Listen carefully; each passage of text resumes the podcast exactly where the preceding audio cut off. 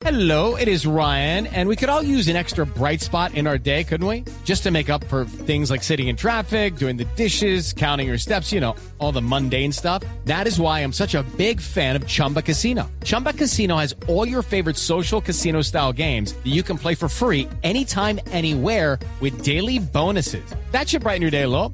Actually, a lot. So sign up now at chumbacasino.com. That's chumbacasino.com. No purchase necessary. BGW. Void were prohibited by law. See terms and conditions. 18 plus. Aplica en términos y condiciones. Kia Motor Neiva. No te pierdas la oportunidad de conocer los nuevos modelos que solo Kia puede ofrecerte.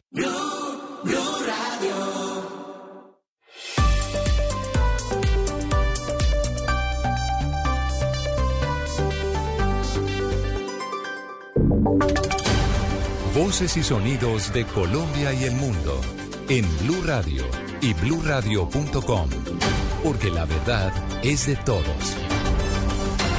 Una de la tarde en punto hora, actualizar las noticias aquí en Blue Radio. Mucha atención que desde Alemania el presidente Gustavo Petro afirmó que los recientes hechos violentos del clan del Golfo en Antioquia son una respuesta a los, resultados que la fuerza pública ha tenido en los últimos días contra estas em, eh, estructuras del narcotráfico y de la minería ilegal. Dijo que si no son capaces de dejar a un lado las acciones criminales, van a ser destruidos por el Estado. Danilo. Miguel, mire, durante su visita a Múnich, el mandatario nacional se refirió a los graves hechos violentos que en las últimas horas han ocurrido en el nordeste de Antioquia, donde recordemos que en zona rural de Segovia, en medio de fuertes combates, murieron en las últimas horas cuatro soldados a manos del clan del Golfo. El presidente sostuvo que los recientes hechos violentos son la respuesta a las afectaciones contundentes que en los últimos días se ha dado a este grupo ilegal en cuanto a recursos de financiación, como la minería ilegal y el narcotráfico. Escuchemos lo que dijo.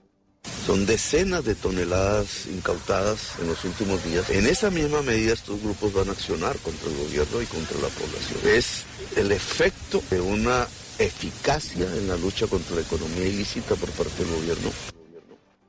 De igual manera, Petro fue enfático en advertir que en caso de que persistan en desarrollar esos hechos violentos, pues serán enfrentados justamente por las fuerzas del Estado. Nosotros vamos a responder. Si no son capaces de desmantelar sus grupos como hemos solicitado, simplemente serán destruidos por el Estado.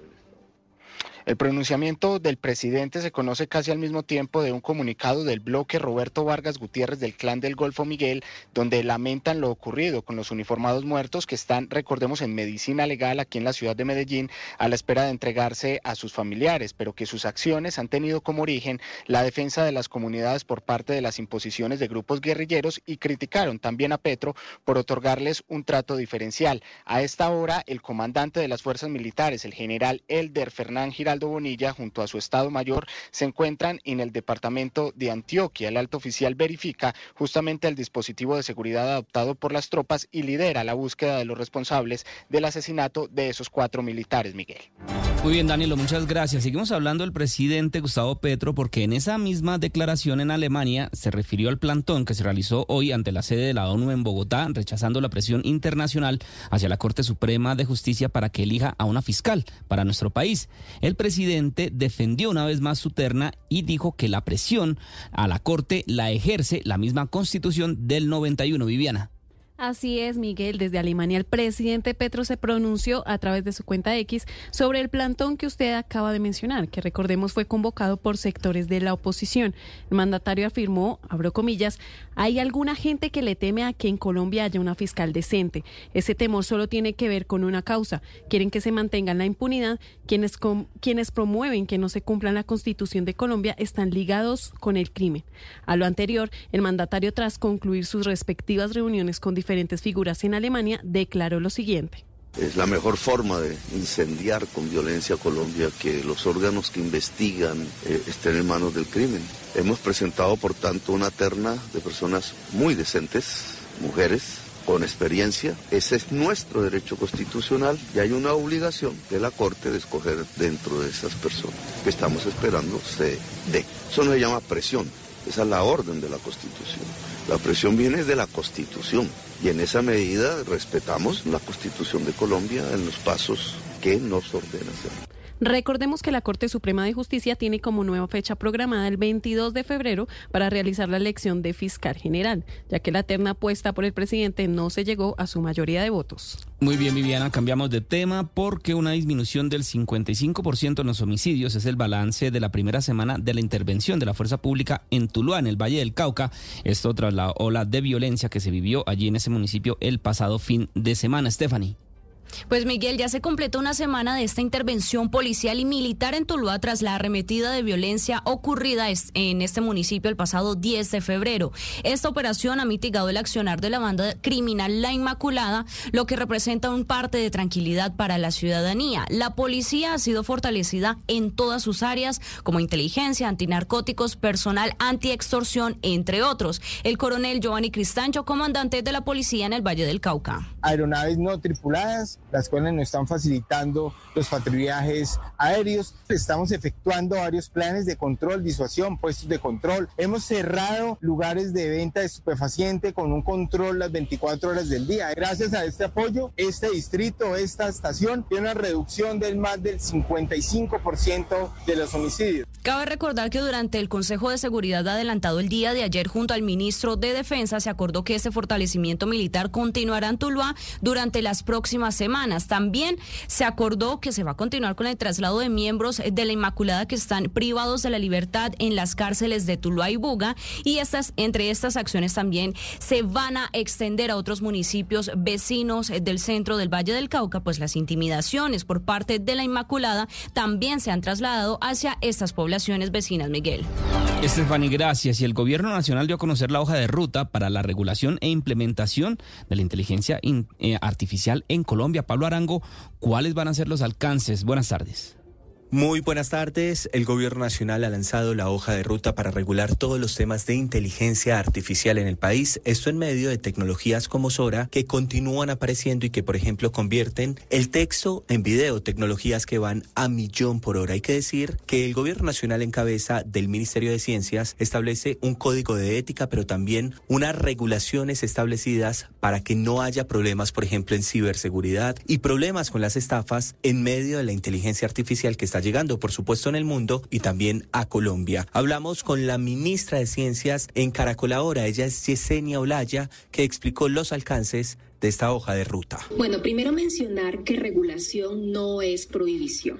El gobierno nacional no está prohibiendo la investigación y el desarrollo tecnológico de la inteligencia artificial. Estamos convocando un diálogo de país para concertar esos pilares éticos que permitan que el desarrollo de esta tecnología no transgreda los derechos humanos y la dignidad de las personas. Artificial es fundamental saber cuáles son los alcances, qué videos son reales o no. Y esto es claro para que las personas analicen el material que tienen en la nube, en la red, en Internet, a propósito de una tecnología que está avanzando a pasos agigantados. Pablo, gracias. Hablamos ahora de la denuncia que están haciendo los familiares de una de nuestras compañeras de emisora, de la emisora La Calle, de Laura Sarmiento, que resultó afectada en un accidente de tránsito en las últimas horas y ahora el responsable no aparece. ¿Qué fue lo que pasó, Juan Esteban? Miguel, buenas tardes. Pues los hechos ocurrieron ayer, viernes 16 de febrero, sobre la calle 80 con Avenida Boyacá, cuando Laura Sarmiento, compañera del medio de comunicación, solicitó un servicio a través de la aplicación Didi Moto. El viaje inició sobre las 10 y 43 de la mañana y cuatro minutos después, según las pruebas que adjunta la familia, este se dio por finalizado. De acuerdo con las versiones, el motociclista venía conduciendo a alta velocidad cuando un taxi que iba por delante frenó. Tras esto, el presunto responsable chocó con la parte trasera del carro y la usuaria habría quedado gravemente herida tras salir disparada de la moto. Esto dijo la madre de Laura. Dice, mamá, fue terrible el dolor cuando el tipo de la moto me quitó con brusquedad el casco y se voló, cogió la moto y se escapó. Ella quedó en el piso, por fin llegaron las una ambulancia, pero no la subían, no le hacían nada, que porque no había SOAT que respondiera por ella. Él puso la cara al señor del taxi que estrellaron y dijo, yo presto mi SOAT, yo pongo mi SOAT para que al menos la ambulancia la acerque Pues las versiones entregadas por la familia afirman que la moto estaría registrada en la aplicación a nombre de una persona distinta a la que realizó el servicio. Esto luego de que la foto no coincidiera con el retrato del presunto responsable. Además, el vehículo cuenta con un comparendo por una infracción cometida el pasado 3 de enero. Por ahora, Laura se encuentra internada en la Clínica Infantil Santa María del Lago. Por su parte, intentamos comunicarnos con la plataforma para que brinde declaraciones al respecto, quienes a la hora, en estos momentos, no se han manifestado al respecto.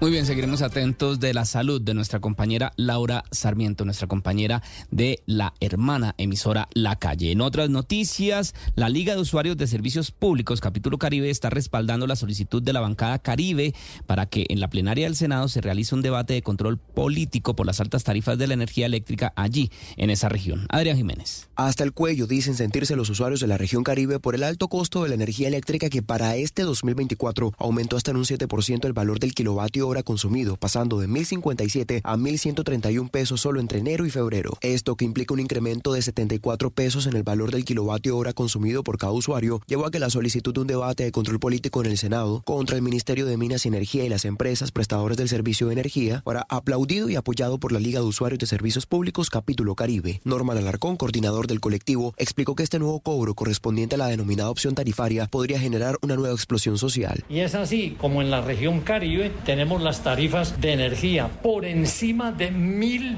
pesos el kilovatio hora, cuando en ninguna otra ciudad de Colombia llega el kilovatio hora a mil pesos. Aunque por el momento se mantiene como una solicitud, desde la Liga Nacional de Usuarios esperan ser partícipes del encuentro para exponer sus puntos y advertir ante la plenaria que en el Caribe se pagan tarifas un 30% más elevadas que en el resto del país.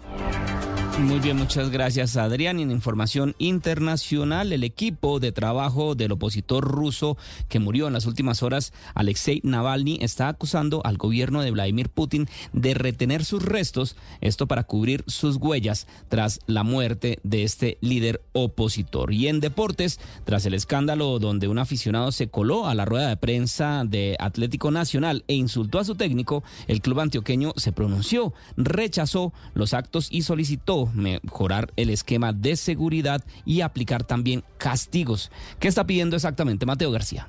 Tras el incidente en la rueda de prensa postpartido entre Deportivo Cali y Atlético Nacional, donde un fanático identificado como Sebastián Arenas burló la seguridad e insultó al técnico del equipo paisa, John Jairo Bodmer, Atlético Nacional se pronunció por medio de un comunicado de prensa. En el mensaje rechazan los actos del hincha y se solidarizan con su director técnico por las agresiones verbales sufridas. También expresan su defensa hacia la libertad de expresión siempre y cuando se haga respetuosamente y en los lugares correspondientes. Por otro lado, agradecen a su hinchada por el acompañamiento y finalmente le piden a la I Mayor y a las autoridades investigar cómo ingresó el aficionado a un espacio exclusivo para periodistas acreditados, además de exigir un mayor control para prevenir futuras situaciones que pongan en riesgo a las instituciones, sus colaboradores y las familias colombianas. Cabe resaltar que el domingo pasado el club antioqueño se vio envuelto en un escándalo, pero esa vez siendo el victimario del suceso, pues en el duelo ante Millonarios, hinchas de Nacional quemaron diversos objetos en forma de protesta, a pesar de que la alcaldía de Medellín aplicó sanciones contra el equipo verdolaga, la Di Mayor no impuso ningún castigo a Nacional y archivó el caso. Muy bien, Juan Esteban, y finalizamos con información de servicio para nuestros oyentes en la ciudad de Bogotá, porque hasta ahora continúan los bloqueos, continúa la protesta por parte de conductores de distintas plataformas de transporte que están en la calle 134 con carrera 55, esto en el norte de la ciudad de Bogotá, protestando, pidiendo que sean mejoradas las tarifas en lo que tiene que ver con su trabajo. Es la una de la tarde, 13 minutos. Hasta acá esta actualización de noticias. No se les olvide que todos los detalles los encuentran en www.bluradio.com. Continúen con el radar. Esta es Blue Radio. En Bogotá, 89.9 FM. En Medellín. 97.9 FM. En Cali, 91.5 FM. En Barranquilla, 100.1 FM. En Bucaramanga, 960 AM. En Pereira y el norte del Valle, 89.2 FM. En Tunja, 103.1 FM. En Villavicencio, 96.3 FM. En Armenia, 89.2 FM. En norte de Santander, 97. 96.7 FM, en Neiva 103.1 FM y en Córdoba 96.0 FM. También en bluradio.com, en Facebook Blue Radio Colombia, a través de Twitter en arroba Blue Radio Co y en la señal de TDT.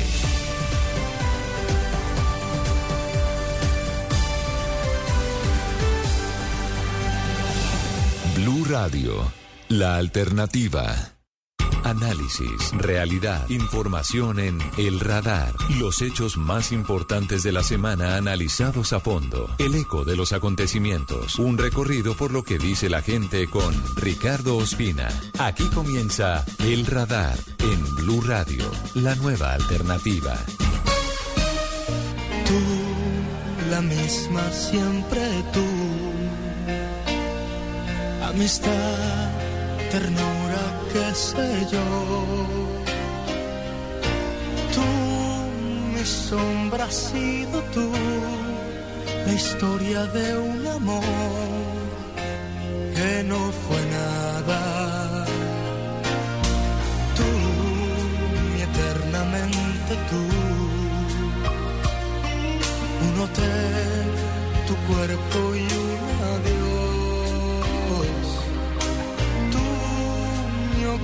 amiga, tú, un golpe de pasión,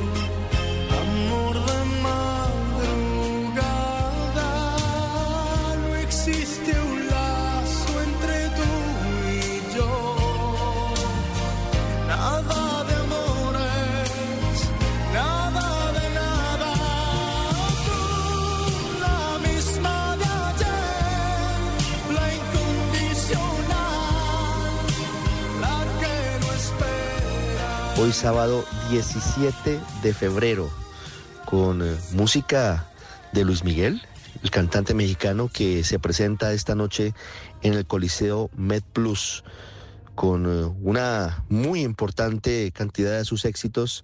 Hace por lo menos cuatro años que no venía Luis Miguel a Colombia. La vez pasada se había presentado en el Estadio El Campín con un show que es muy interesante. Un hombre que a pesar de muchas dificultades ha sostenido el nivel de su voz y también el nivel de su espectáculo.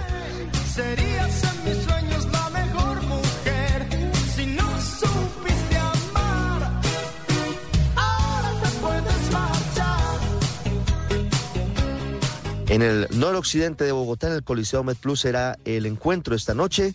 Un saludo para ustedes en este sábado, en el que vamos a hablar en minutos con el alcalde de Bogotá, Carlos Fernando Galán, sobre el primer mes al frente de la capital del país, para hablar del metro de la capital, para hablar de las obras, de inseguridad, de todos los temas que a los bogotanos les preocupan. Y vamos a hablar también de Venezuela, de la detención de la activista de los derechos humanos Rocío San Miguel y de lo que ocurre hoy con el régimen de Nicolás Maduro tras la liberación de Alex Saab por parte de Estados Unidos con unas cada vez más escasas posibilidades de que haya elecciones libres y democráticas en ese país.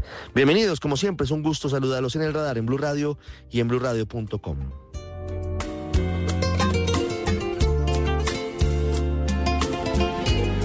Tanto tiempo disfrutamos de este amor.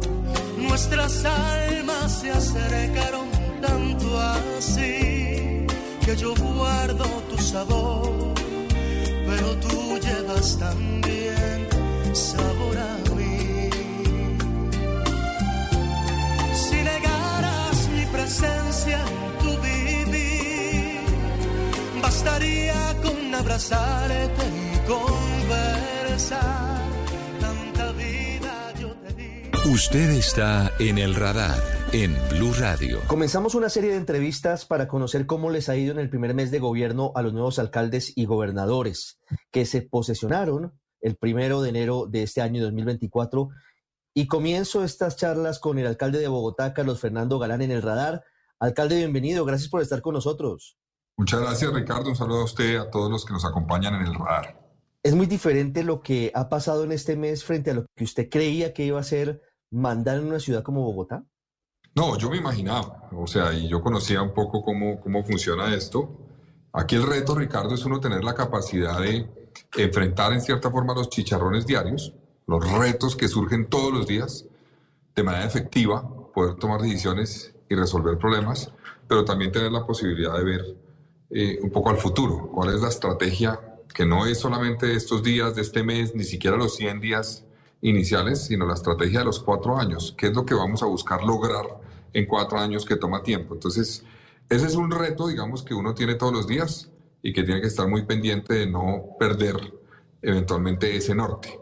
Es saber dar el paso sin caerse, pero también mirar para dónde va uno. E, e, esta expresión no la digo con ninguna intención porque ahora lo voy a preguntar por esto, pero ¿cómo gobernar una ciudad como Bogotá a mediano y a largo plazo sin quedarse apagando incendios? Y no lo digo por la crisis que afrontó la ciudad hace algunas semanas, pero eh, eh, en general, administrar una ciudad como esta, que es un monstruo por su tamaño y por su complejidad, corre el riesgo quien la gobierna de terminar solucionando la coyuntura y no mirando una ciudad planificada a futuro. ¿Cómo, cómo logra usted o cómo pretende que eso no, no pase en su administración? Bueno, no, eso depende cómo uno priorice el tiempo, cómo organice eventualmente eh, los espacios que tiene de, trabajo con los diferentes actores. Yo he procurado en este mes y 10 días, pues cada vez que me siento con, con, parte del equipo o que hago un recorrido es, tengamos en mente las dos cosas. Tengamos en mente cuál es el problema que estamos enfrentando en este momento, que hay que resolver hoy, que requiere una decisión en este momento, pero cuál es el problema de fondo aquí. ¿Cómo podemos, por ejemplo, en seguridad, Ricardo. Seguridad estamos enfrentando situaciones todos los días. Diseñamos un plan que empezamos a implementar.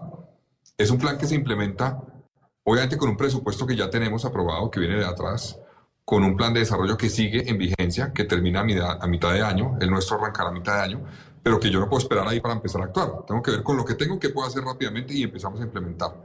Pero yo también me he sentado con el secretario de Seguridad a decir, bueno, ok, está bien este plan, tener, digamos, actuaciones rápidas, pero el problema de seguridad es de fondo y requiere estrategias de largo aliento. ¿Qué vamos a hacer para cambiar, para que Bogotá tenga un modelo de seguridad? Entonces, hemos buscado hacer las dos cosas. Creo que es la clave de la administración pública. O sea, esa es la clave, tener esa capacidad y es nunca olvidar que uno no puede dejarse perder el bosque por cuenta del árbol, sino entender que tenemos que enfrentar la problemática del árbol, pero mirar para dónde vamos, siempre para dónde vamos. ¿Y esto qué conexión tiene con la meta larga que estamos planteando? Alcalde, siguiendo con seguridad, que me parece un muy buen tema para entrar en materia, le pregunto por, por lo que dicen las cifras y por lo que dice la percepción durante este mes, porque hemos visto, lamentablemente, los episodios de, de atracos cuando son en establecimientos comerciales, cuando son en restaurantes, cuando son en sitios concurridos o visibles, entonces obviamente que tienen una mayor eh, resonancia que otros episodios. Y evidentemente Bogotá tiene problemas de seguridad que son eh, serios y que deben atacarse. Pero teniendo en cuenta esa coyuntura que tiene que afrontar usted, que es el episodio que se vuelve viral o que se vuelve noticia frente al tema de fondo. ¿Cómo estamos hoy en materia de seguridad eh, en Bogotá? ¿Qué pasó en enero, por ejemplo, en cifras de delitos de alto impacto? A ver, Ricardo, en seguridad hay diferentes cifras y tienen diferentes, digamos, puntos de análisis. Una, cifra que es tal vez la más precisa de todas es la cifra de homicidios. Tenemos una cifra de homicidios donde una caída de 23% en enero del 2024 versus enero del 2023. Ahí no hay duda, puede que ocurra algo eventualmente, pero es difícil en los primeros días del mes siguiente, cuando se cierra la cifra, que amplíe la cifra en un porcentaje menor, pero esa cifra es la más cercana. Las otras, Ricardo, son denuncias son denuncias que están en el sistema CIETCO. Entonces, yo soy consciente que esas cifras tienen un grado o un grado significativo de subregistro, de mucha gente que no manifiesta eventualmente ante las autoridades. Por ejemplo, muchos de los casos que se visibilizaron, Ricardo, en el primer mes de este año, de hechos que salían los videos eventualmente de situaciones que ocurrieron de inseguridad, íbamos a mirar y el hecho había ocurrido en noviembre, en octubre, en diciembre y no había denuncia. Entonces, eh, si hay una mejoría en términos de una reducción de denuncias en ocho de los nueve delitos de alto impacto, pero estamos hablando de denuncias, repito. Entonces yo no puedo decir a la gente que tenemos eh, la, digamos, la, la, claridad completa de que se redujeron los hurtos a personas en Bogotá. No, se redujeron las denuncias bajamos, bajamos en 20% las denuncias, pero eso puede estar, digamos, relacionado con diferentes cosas que no tienen que ver necesariamente con una reducción de los hurtos, y eso tengo que decirlo claramente. Entonces, vamos a trabajar para poder fortalecer la denuncia, que cada vez tengamos un mapa más amplio de la denuncia, un menor subregistro, y en eso vamos a avanzar. En términos de hurtos, vimos una reducción de denuncias de 20%, más o menos, hurto a personas, pero aún así, Ricardo, yo debo decir, el problema de seguridad no es de percepción, es de realidad. Hay un problema de seguridad que la gente está sufriendo, viviendo todos los días. Solamente con esos registros estamos hablando de 8.814 casos de hurto a personas en Bogotá. Eso es demasiado, obviamente. Entonces tenemos que trabajar entendiendo la limitante que tenemos con las cifras para hacer una política cada vez más efectiva y en eso estamos trabajando todos los días, buscando cómo reaccionar rápidamente, pero también cómo diseñar una política de largo aliento. ¿Cuál es el plan de choque que, que han emprendido con el secretario de Seguridad y con la policía para la capital del país, alcalde, frente a esos delitos de alto impacto, frente a las bandas que están organizadas, evidentemente, planifican sus golpes, saben a qué sitios llegan, hurtan elementos de valor que saben que están concentrados eventualmente en un sitio, hurtan teléfonos celulares, hurtan relojes lujosos. ¿Cómo se está trabajando frente a esa realidad? Bueno, varios eh, puntos. Estamos trabajando, por una parte, revisamos cómo funcionan los cuadrantes y vamos a hacer, y se está implementando ya, un uso más eficiente de los recursos limitados que hay. Entonces, ahí muchas veces hay cuadrantes que operan, digamos, las 24 horas, pero realmente tendrían que operar con mayor eficacia en ciertas horas del día y en ciertas zonas de la ciudad. Entonces ahí vamos a fortalecer tanto en horarios como en puntos el plan cuadrantes. Vamos a, y estamos trabajando ya en la implementación de unos micro cuadrantes, que son cuadrantes más concretos, más específicos de zonas donde hay un alto riesgo de hurto. Eh, cerca, la mayoría de los hurtos en Bogotá están concentrados en unas pocas localidades, en seis localidades. La mayoría no significa que las otras localidades no haya hurtos, sí hay, pero están más concentrados en ciertas localidades. Entonces, así estamos trabajando. Eh, estamos fortaleciendo con grupos de reacción inmediata, pero esto requiere una cosa, Ricardo, que estamos trabajando y no está funcionando todavía bien. Si usted tiene un grupo de reacción inmediata, pero no está conectado con la ciudadanía, no logra mucho. Le cito un ejemplo. En el caso del hurto al comercio en la 81, pues muy visibilizado hace unos días mm. con novena. Eh, mm. Ahí hay una herramienta de comunicación que tiene ese comercio, pero la tienes con una empresa de vigilancia privada. Si esa alerta se hubiera generado a una patrulla de policía o a, la policía o al C4, teníamos efectivos de la policía a menos de cuatro cuadras del sitio.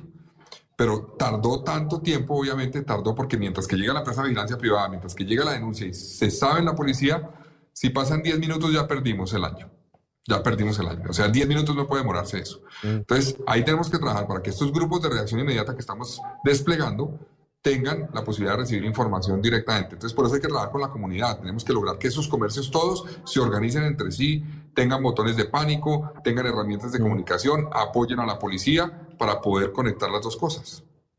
Sí, alcalde, le hablo de otra realidad en seguridad antes de pasar a, movilidad, que es un tema fundamental también para los bogotanos.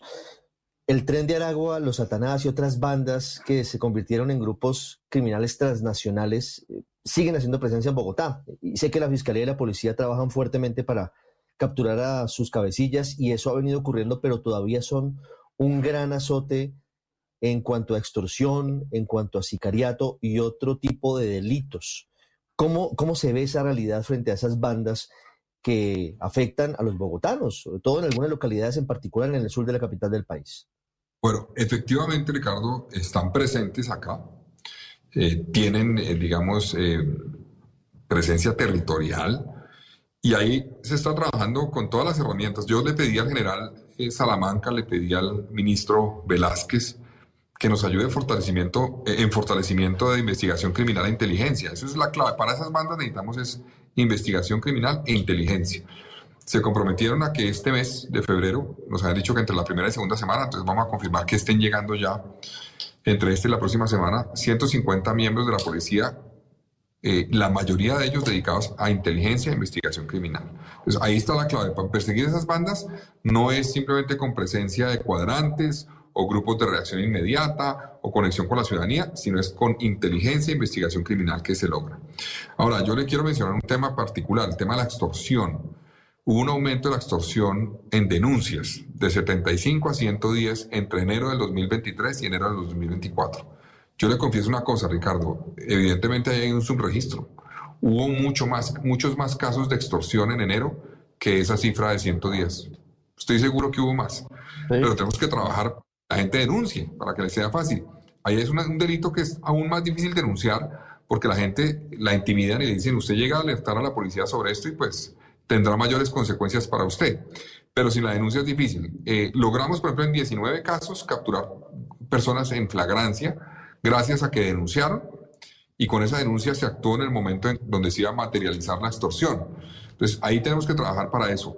Algunos casos, Ricardo, que nos genera un problema también esas bandas que usted menciona que están presentes, y es que hay otros grupos que no son esas bandas, que utilizan el nombre de esas bandas para extorsionar y para decir tenemos la capacidad supuestamente de afectarlo y por eso dicen somos de tal grupo o tal otro grupo y eso pues le genera miedo a la gente. Entonces aquí la clave es fortalecer la denuncia, facilitársela al ciudadano, acompañar al ciudadano cuando denuncia, por ejemplo, en casos de extorsión y lograr, como lo logramos en 19 casos en enero, en flagrancia capturar a los delincuentes.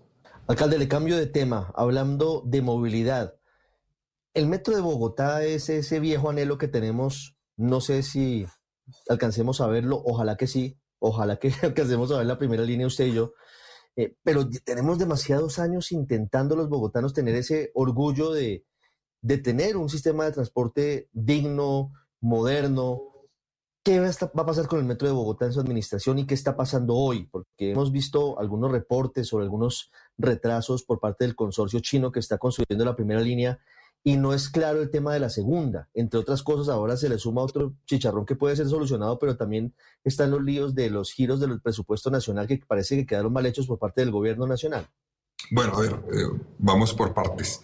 El primer punto del metro. Yo tengo un mandato, Ricardo, un mandato ciudadano eh, de garantizar que ese proyecto que está contratado, que está en ejecución, que tiene su financiación garantizada, llegue a buen puerto. Entonces, yo entiendo eso así y voy a trabajar y dedicarme para que ese proyecto llegue a buen puerto. ¿Cómo lo recibí? Lo recibí con una cifra de avance de, obra. Eh, aquí hay un tema un poco complejo, Ricardo, y le pido que me, me excuse y me pregunte todo lo que quiera si, si no me explico bien. Cuando se habla de porcentajes de obra aquí, hay tres componentes del proyecto. Uno es la concesión de obra que tiene el consorcio. En ese caso, eh, hay un avance que es alrededor de el 20.53%. Esta es la cifra más actual. Tal vez no la hemos evidenciado todavía públicamente. 20.53%. ¿Cuál es la programación temprana que debería tener ese proyecto hoy? 23.06. O sea, hay un retraso de 2.5% más o menos ahí. Ese es un retraso que es evidente, lo tenemos detectado, pero todavía no es grave, todavía se puede solucionar, porque lo que se llama programación tardía es de 19.16, o sea, estamos por encima de eso. Entonces, la carta que envió el gerente del metro tiene la intención preventiva de decir, ojo, tenemos un retraso, todavía está en el área entre programación tardía y temprana. Si no se soluciona rápido, podríamos caer por debajo de esa tendencia y ahí sí afectar los tiempos y el cronograma de la obra para que se entregue a tiempo. Entonces, eso es un componente de la obra. Hay otro componente que es el traslado anticipado de redes, redes eh, matrices. Eso lo cumple el distrito. Está avanzado en un 98.31% más o menos. Eso está muy avanzado. Y el otro componente es el relativo a la gestión predial. En la gestión predial también tenemos un avance prácticamente del 100%. Entonces, estas tres cosas que le mencioné suman la cifra que se ha conocido públicamente. ¿Se acuerda que han dicho 27%? Pero, Así es. Ahora en este momento estamos en 29.93%, en este momento. La, la, cifra más actualizada estamos en 29.93%. Eso suma las tres cosas. Pero cuando el Contralor dijo que en un plazo del 80%, no se refería a que la obra no estuviera en 28, sino en 20 o en 27, sino en 19, sino se refería a que en lugar de estar en 23.06, como le digo yo ahora, lo más actualizado, están 20.53. Ese retraso es un 8% de lo que debería tener. Entonces, la obra a 31 de enero iba alrededor de un avance de 92% versus en lo que debería estar. básicamente. Esto es un poco enredado, No, ya. pero la obra Es enredado, pero lo entiendo. Claro. tiene algunos retrasos. Alcalde, pero, Tenemos que vigilar. pero pregunta, ¿por qué, por, qué, ¿por qué los bogotanos no ven las obras del metro? Y ese tal vez es uno de los grandes retos, porque, porque eh, la cifra pues dice que ya estamos casi que en la tercera parte de- de- del total de la primera línea del metro construida, pero no vemos los bogotanos aún ni los pilotes, ni las eh, máquinas eh, poniéndolos, no se ve avance. ¿En dónde está ese, ese 29.93% de avance de la obra? Bueno, eh, muy válida su pregunta. Está empezando ese avance visible, digámoslo así. Ahora, el patio taller es parte del avance, eso es parte de los compromisos que había que hacer y ahí ya hay un avance significativo en el patio taller, eh, que eso es parte de ese 29, bueno, de ese 20.53% de avance está el patio taller, lo que se ha avanzado. Y desde el patio taller ya hacia la primera estación se está avanzando en las primeras estructuras que van a empezar a ver. Yo ahorita le mando para que usted complemente eventualmente esta entrevista con algunas fotografías que muestran el inicio de esas primeras columnas que ya se están construyendo. Y la gente este año, Ricardo, va a empezar a ver las columnas en varios puntos de la ciudad. Y eso pues yo creo que va a ser lo que demostrará que este avance es real. Esto requería de un traslado de redes importante, eso ya se hizo en lo que tiene que ver con las redes principales. Eso es muy importante, es un trabajo un poco silencioso, pero que se ha, avanzado rápidamente y que era clave. Ahora, para empezar a hablarle de las otras preguntas que usted me mencionó, eh, sobre la segunda línea del metro, eh, yo le quiero mencionar, ese proceso, digamos, está en curso. Hubo una comunicación que le envió el BID a la alcaldesa Claudia López en diciembre pasado, donde alertó de una situación de protesta de parte de uno de los cuatro grupos que participan, que manifestaba la eh, posibilidad de que hubiera una especie de conflicto de interés entre dos de los otros grupos. El eh, Banco Interamericano de Desarrollo analizó el tema. Usted sabe que estas- este proceso se está llegando, llevando según las reglas del BID, no según las reglas solamente de Colombia, sino tiene un estándar adicional. Entonces, sobre esa base, estamos en proceso de revisar cómo se puede resolver ese posi- posible conflicto de interés. Aquí no ha ocurrido nada indebido, debo decirle, Ricardo. No es que haya un hecho de corrupción que se haya detectado, no es que haya un hecho de irregularidad que se haya detectado, no. Es una alerta de decir, eh, el BID dice, ojo, aquí existe la posibilidad de influencia entre un grupo y otro, tomen medidas para evaluar cómo se puede resolver y estamos en ese momento, en este momento precisamente evaluando los caminos para poder resolverlo. Alcalde, ¿es posible que cambie el trazado del metro de Bogotá en su primera línea como lo quiere el presidente Petro? Es decir, ese famoso estudio de la Sociedad Colombiana de Ingenieros que supuestamente va a presentar el gobierno, que no ha querido presentar al Congreso, ¿podría modificar el trazado? ¿Podría hacer que se pare la obra para hacerla subterránea como quiere el presidente? A ver, yo, entiendo que ese estudio, eh, Ricardo, es un estudio que busca definir unos criterios que deben tenerse en cuenta a la hora de definir proyectos de infraestructura ferroviaria en, en Colombia en las ciudades. Y sobre esa base me parece positivo que se haga. ¿Por qué? Porque, eh, digamos, es importante que haya, digamos, como una uniformidad de criterios a la hora de definir proyectos de infraestructura ferroviaria. Es importante porque los que se han hecho en Colombia, y a eso me refiero al metro de Medellín, ahora la primera línea del metro de Bogotá, pues han tenido criterios distintos, porque no había unas reglas para eso. Entonces, es válido y necesario, importante y destaco como positivo que se definan unas reglas. Pero yo lo veo a futuro. Es decir, para los proyectos que vienen. Este proyecto es un hecho. Este proyecto está en construcción. Como le digo, la gente va a empezar a ver la estructura. Inclusive dentro de dos años vamos a tener parte de la estructura lista y en pruebas. En cerca de dos años, tal vez menos de dos años y medio, 2026, la gente va a ver una parte del tramo del viaducto en pruebas, es decir, con trenes funcionando y haciendo recorridos de prueba. Entonces, este proyecto ya, digamos, se fue. Tenemos es que acompañarlo para que llegue a buen puerto, pero no lo podemos volver a traer al puerto de despegue o de, o de zarpar para que arranque de nuevo. Ese proyecto ya se fue así como está.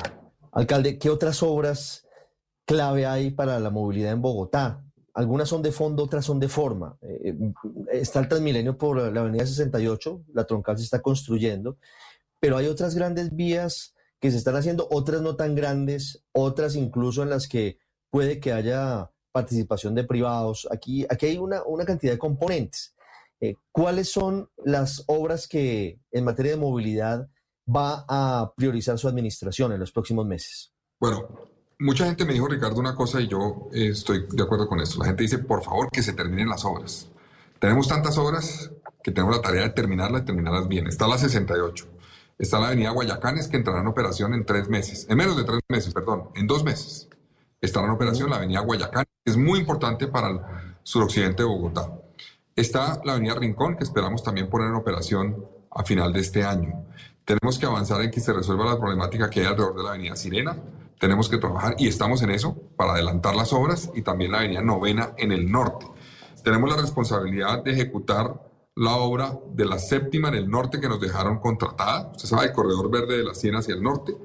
Tenemos también la responsabilidad de ya dos tramos de la calle 13 y vamos a reactivar los otros tres tramos para que Bogotá tenga por fin la calle 13 completa funcionando. Es una prioridad de mi gobierno, es que la calle 13 completa se haga y se haga bien. Y hay otras que estamos eh, aterrizando para que queden incluidas en el plan de desarrollo, pero tienen elementos de análisis previo. Una, por ejemplo, es tener nuevas salidas para Bogotá. Esto lo vamos a hacer trabajando con la gobernación de Cundinamarca. Una es, por ejemplo, la calle 63, la avenida José Celestino Mutis, para que salga de Bogotá.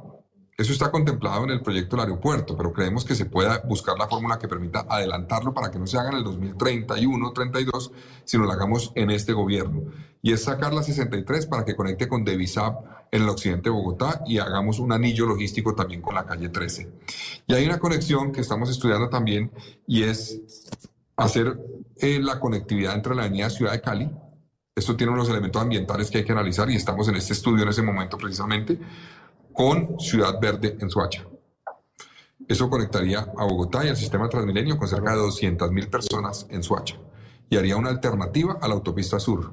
Hoy quien vive en Ciudad Verde o quienes están en Suacha, en buena parte de Suacha, para llegar a Bogotá, tienen que ir a la autopista sur. Esto genera una conectividad adicional. Entonces, esas son algunas de las obras adicionales y hay otra eh, que es costosa y por eso estamos buscando los recursos, que es prioritaria para mí, es la avenida Los Cerros. Es la conexión o digamos la continuación de la avenida Circunvalar, pero hasta la salida a Usme. Esa vía tiene unos tramos existentes que hay que ampliar, otros que hay que hacer por completo, pero sería una nueva entrada también a Bogotá y una nueva, digamos, herramienta de circuitos que requiere Bogotá. Alcalde, a propósito, ¿esa circunvalar hasta dónde va? Hoy, hoy hasta dónde va? Porque pasa el barrio Egipto, sigue hacia el sur, ¿hasta dónde? Sí, eso tiene varios tramos interrumpidos. Eh, se llama, digamos, la Avenida Los Cerros, en Santa Fe, en San Cristóbal y Usme. Pero, eh, digamos, continúa prácticamente por todo el tramo hasta la salida de Usme, pero tiene algunos puntos donde no hay vía y la mayoría no tiene el ancho que requeriría. Entonces ahí vamos a trabajar para que eso ya tiene estudios y diseños para buscar los recursos que nos permitan hacer esa vía. Yo creo que esa vía conecta con la vía al llano muy adelante abajo, pero obviamente hay unos tramos que no están hechos, hay unos tramos que están eh, prácticamente en trocha. Sí, hay que hacerlos. Alcalde, hay que hacerlos. Le pregunto por los incendios. Eh, ya estamos a salvo de, nuevas emergencias como las que tuvo que afrontar hace unas semanas en Bogotá, en los cerros orientales sobre no, Todavía no. Eh, si bien es cierto que nos habían dicho que no iba a llover hasta abril, y afortunadamente hemos tenido una semana de lluvia, eh, yo creo que todavía nos queda un tramo importante del fenómeno del niño en lo que termina febrero, tal vez inicios de marzo, y bueno, buena parte de marzo. Entonces, yo creo que hay que estar preparados, por eso estamos trabajando con la CAR, con la Secretaría de Ambiente, con eh, defensa civil y también con, obviamente, bomberos, en, en, medidas de corto plazo que permitan actuar rápidamente si es necesario. Yo le cuento, Ricardo, que por ejemplo para el incendio de la quebrada La Vieja, nos tocó, o sea, los bomberos cuando llegaron al punto de la circunvalar y de ahí caminaron con sus herramientas hasta el punto del incendio, tardaron más de una hora y media. Eso se ve muy cerca, cuando uno está ahí en la circunvalar. Uno dice, está aquí nomás. Y realmente por los senderos, dificultades de subida, tardan mucho tiempo. Y usted sabe que una hora y media en un incendio forestal, pues puede ser la diferencia entre que se queme media hectárea o 40 o 50 hectáreas. Entonces, estamos trabajando para que los senderos estén en mejores condiciones, las vías también, y hacer un esfuerzo particular con, con una planta que es el retamo espinoso, que es algo que nos genera como una especie de, de combustible en el suelo para que se prendan los incendios. Entonces, ahí vamos a trabajar en prevención yo no descarto que haya emergencias eh, nuevamente, tenemos que trabajar y tenemos que hacer un llamado, porque el 90% de estos hechos tienen que ver con acción humana, bien sea deliberada o no. Seguramente la mayoría no es deliberada, pero es irresponsable. Y es que prender una fogata para calentar comida en los cerros puede llevar un incendio de estos, puede llevar un incendio de estos. Entonces, si hacemos un llamado a la ciudadanía que entienda los riesgos que implica esto y a que protejamos entre todos los cerros orientales. Y un tema adicional, perdóname Ricardo, y es la preocupación con Sumapaz, que yo le he dicho al gobierno nacional y la tengo muy presente. A mí me preocupa mucho el caso de Sumapaz porque llegar allí a un incendio toma mucho más tiempo, mientras que nos demoramos una hora y media a circunvalar al punto aquí en la quebrada la vieja para llegar a un punto por tierra eh, con bomberos en Sumapaz puede haber puntos donde nos demoremos seis o siete horas. Y ahí ya pues el daño será eh, digo, irreparable. Entonces yo le he dicho al gobierno nacional que tengamos una fuerza especial de avanzada en Sumapaz que nos permita reaccionar rápidamente a cualquier intención eh, o situación, digamos, que afecte el, el, páramo, porque pues no queremos que nos pase lo que le pasó, obviamente, al páramo de Santurbán. No, pues más faltaba, eso es lo, menos que queremos, alcalde. Para finalizar, dos preguntas rápidas. Frente al episodio en el Palacio de Justicia y los bloqueos durante varias horas, ¿Usted dio la orden, alcalde, para el uso del SMAT, para el despeje al final de, las manifestaciones que estaban impidiendo la entrada y salida de las personas? Aquí hay que decir, Ricardo, que obviamente usted vio y evidenció que el mismo presidente dio la orden. El mismo presidente de la República dio la orden. Estaba en terreno el director de la policía. Yo estuve en contacto con el director de la policía de Bogotá, con el general Gualdrón, permanentemente, y él me informaba de la situación el esfuerzo inicial que se hizo fue a través del diálogo, buscar resolver la problemática con los gestores de convivencia que estaban en terreno. También estuvimos, yo estuve en contacto directo con el presidente de la Corte, con otros magistrados de la Corte, que pedían privilegiar el diálogo para solucionar el bloqueo, que evidentemente sí ocurrió y esto, ellos no pudieron salir durante varias horas, fue evidente, pero ellos pedían busquen la fórmula dialogada de resolver la problemática. Eh, y cuando se vio que ya no había presencia de niños, por cierto, porque evidenciamos presencia de menores de edad, eh, Ricardo, eh, frente a las puertas del Palacio de Justicia, cuando ya no estaban presentes y no pudo ni siquiera el secretario general de la presidencia resolver la problemática de manera dialogada, pues el general Waldron, tuvimos una conversación y él me dijo, debemos proceder ya y, y básicamente me informó de la situación y yo le dije, ya llegó el momento, se agotaron las otras instancias y se hizo en ese momento, alcalde, ¿cuál es el balance que hay frente a esa intervención? Pues digamos, es un balance positivo, debo decir, porque se resolvió la problemática de bloqueos, se hizo en cumplimiento de los protocolos que existen, donde después de agotar estas instancias de los gestores de convivencia entra la fuerza disponible y una vez se agota también la posibilidad que la fuerza disponible resuelva o, o disuelva eventualmente la situación, entra la Unidad Nacional de Diálogo y Mantenimiento del Orden, que se llama ahora la UNMO. Entró eh, y en cierta forma resolvió la problemática. Hubo un daño a un bus de Transmilenio. Entiendo que hubo eh, dos personas que tuvieron alguna herida, una por una piedra que le cayó. Eh, eso es un poco los hechos, digamos, que lamentar. Pero afortunadamente pues no ocurrió nada más y vamos a trabajar para fortalecer los protocolos de protección, obviamente, a la Corte y a otras instancias que puedan ser, digamos, el blanco de, de este tipo de, de, bloqueos, porque no podemos permitir que esto suceda, o sea, no podemos permitir por ningún motivo que haya, eh, digamos, una limitante al desplazamiento de la Corte Suprema y una amenaza como lo que ocurrió ayer. Alcalde, para finalizar, ¿usted ayer tuvo interlocución con el presidente de la República? No, ayer tuve interlocución con el director de la policía eh, y con el comandante de la policía de Bogotá y con la Corte Suprema de Justicia. Alcalde Galán, muchas gracias por estos minutos. Muy interesante conocer cómo va este mandato en su primer mes, primer mes y diez días. Usted tiene muy clarito el calendario y como cuando estábamos en la universidad esto se empezó a acabar. Va muy rápido cuando usted está sentado en el, en el eh, sillón de gobernar. Así que le deseamos muchos éxitos porque eso va en beneficio de todos los bogotanos. Muy amable por esta charla. Muchas gracias, Ricardo. Un saludo a usted a todos los que nos acompañaron en el radar. Hacemos una pausa y regresamos en minutos. Ya regresamos a El Radar en Blue Radio.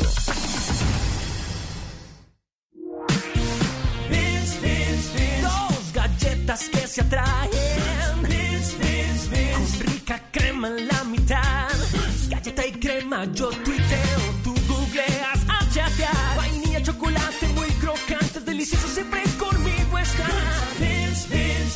Los opuestos se unen con crema con las nuevas galletas Beans. Dos crocantes galletas de chocolate unidas con la más rica crema. Aldos Cookies Factory. Volvemos con El Radar en Blue Radio. Regresamos hoy sábado al radar en Blue Radio y en BlueRadio.com y de inmediato nos vamos a las calles de Caracas para tratar de entender la posición reciente del gobierno de Nicolás Maduro con la detención del activista de derechos humanos Rocío San Miguel y con todo lo que está rodeando una situación cada vez más delicada, cada vez más difícil, la inhabilitación ratificada de María Corina Machado en las elecciones y una cada vez más improbable posibilidad de que haya elecciones libres, elecciones presidenciales que tendrían que ocurrir este año en territorio venezolano. ¿Qué dice la gente en las calles? Santiago Martínez. Hola, soy Ricardo. Feliz tarde. Un 2024 que ciertamente comenzó muy movido en temas políticos, como dices, este año pues debe ser las presidenciales, pero aún no se tiene un calendario electoral y la oposición sigue sin candidato, pues María Corina Machado tiene esa inhabilitación política. En paralelo es difícil en este momento saber cómo quedó o en qué estatus quedó el diálogo entre el gobierno y la oposición, pues recordemos que desde el chavismo, comenzando por el propio Nicolás Maduro, se ha acusado a distintos sectores de estar detrás de un nuevo intento de magnicidio. De hecho, por este nuevo caso, este nuevo plan conspirativo llamado Brazalete Blanco, es que terminó detenida hace una semana Rocío San Miguel, esta muy conocida y destacada defensora en derechos humanos, además especialista en temas militares, pero que según la versión del gobierno y de supuestos testimonios estaría relacionada con esta trama de conspiración. Un caso que originó el rechazo de ONGs tanto en Venezuela como en varios países de la región, así como de gobiernos y múltiples organismos defensores de derechos humanos, que primero calificaron el hecho como una desaparición forzada, pues no se supo nada de ella durante los primeros cuatro días. Esto adicional a que también parte de su familia, incluyendo a su hija, terminaron detenidos, aunque luego fueron puestos en libertad condicional. Y la respuesta del fiscal general Tarek William Saab fue primero negar y luego advertir que esas afirmaciones serían un delito. Decir que es una desaparición forzada, aparte de mentir, es una ofensa y se convierte en un delito. Así de sencillo. Según Naciones Unidas se considera desaparición forzada toda forma de arresto, detención, secuestro perpetrada por agentes del Estado, seguida de la negativa de las autoridades a reconocer la situación de privación de libertad. Eso nunca pasó aquí. Siempre se comunicó, está detenida. Al final, Rocío San Miguel Ricardo fue presentada en un tribunal contra el terrorismo, acusada de traición a la patria, conspiración, entre otros delitos, y enviada a la cárcel del helicoide, la sede de la policía política acá al suroeste de Caracas, en una audiencia de presentación donde además no se permitió a sus abogados estar presentes. No, acceso a las actas no vamos a poder tener porque evidentemente no, no, no ostentamos ninguna cualidad en el expediente. Entendemos que fue con una defensa pública, como ha sido práctica común. Esto es un patrón de conducta que se ha reiterado en múltiples procesos. O sea, la intención del Estado de alguna manera llevar adelante estas investigaciones en el más absoluto oscurantismo. La idea es que no se tenga acceso al expediente durante la fase preparatoria del proceso penal, de manera que no haya un abogado que pueda antagonizar las afirmaciones que hace el Ministerio Público. De hecho, hasta Naciones Unidas se pronunció por el caso de Rocío San Miguel pidiendo su liberación y eso habría sido una de las causas por lo cual el pasado jueves terminaron expulsados los 13 funcionarios de esta oficina del Alto Comisionado de Derechos Humanos. Desde Caracas, Santiago Martínez para el radar de Blue Radio. Usted está en el radar en Blue Radio. Después de haber escuchado el informe de Santiago Martínez desde Caracas contándonos sobre lo que ha ocurrido esta semana luego de la captura de Rocío San Miguel, una de las más reconocidas defensoras de los derechos humanos en Venezuela.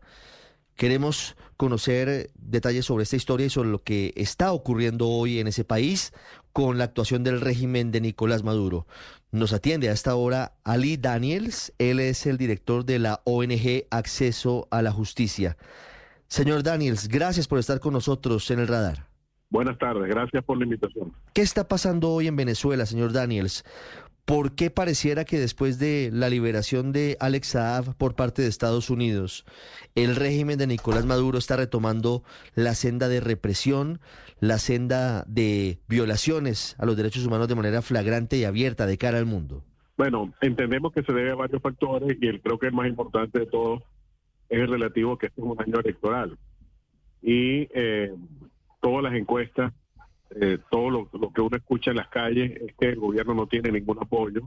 Eh, inclusive gente que ha sido chavista toda la vida reniega de, del gobierno y eh, e incluso eh, el, el, el hecho de que haya una oposición más o menos unificada en torno a la figura de María Corina Machado ha hecho que el gobierno todavía tenga más temor de perder el poder. Eh, y en este sentido, entonces lo que ha tomado, dado que no tiene el apoyo popular, es por la vía represiva. Y yo quisiera además a explicar que en el caso de María Corina, de, perdón, de, de Rocío San Miguel, eh, ella eh, la capturaron en el aeropuerto, pero no porque ella iba a huir del país. Ella se iba de vacaciones de carnaval con su hijo, como cualquier otro ciudadano, en época de carnaval. De modo que eh, el hecho de que se haya, se la haya capturado en el, en el aeropuerto eh, no es porque estuviera huyendo, sino porque iba de un asueto. Por otro lado, eh, el, el- hay una política de eh, cierre del espacio cívico en Venezuela, sépanlo, constituir una ONG en sus estatutos diga o, o señale las palabras derechos humanos está prohibido, se devuelve en el escrito. Eh, esto, esto es una regla que viene desde hace muchos años, desde hace menos seis o siete años, y las organizaciones de derechos humanos tienen que utilizar palabras eh, que circunvalan estas prohibiciones. Y ahora esto ha aumentado, con, o este cerco ha aumentado, porque eh, se, se aprobó en primera discusión un proyecto de ley que de aprobarse eh, ilegalizaría a todas las ONG del país. Y en este caso, además, eh, Rocío San Miguel eh, representa una voz independiente, una voz propia, una voz crítica, y justamente en época de elecciones lo que se quiere evitar por parte del gobierno son esas voces críticas e independientes. Señor Daniels, ¿por qué detiene el régimen de Nicolás Maduro a la activista, a la defensora de derechos humanos, pero además experta en temas de defensa, Rocío San Miguel? Usted nos dice, ella no iba a huir de Venezuela, ella se iba de vacaciones. ¿Por qué justamente en esta coyuntura es detenida Rocío San Miguel?